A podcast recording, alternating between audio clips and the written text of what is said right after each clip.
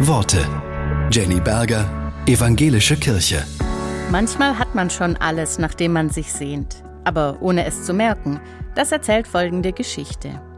Ein Mann besaß ein schönes Grundstück mit einem hübschen, wohnlichen Haus darauf. Aber er träumte von einem noch besseren Haus. Schließlich wurde er so unzufrieden, dass er beschloss, sein Anwesen zu verkaufen und sich nach seinem Traumhaus umzusehen. Mit dem Verkauf beauftragte er einen Makler.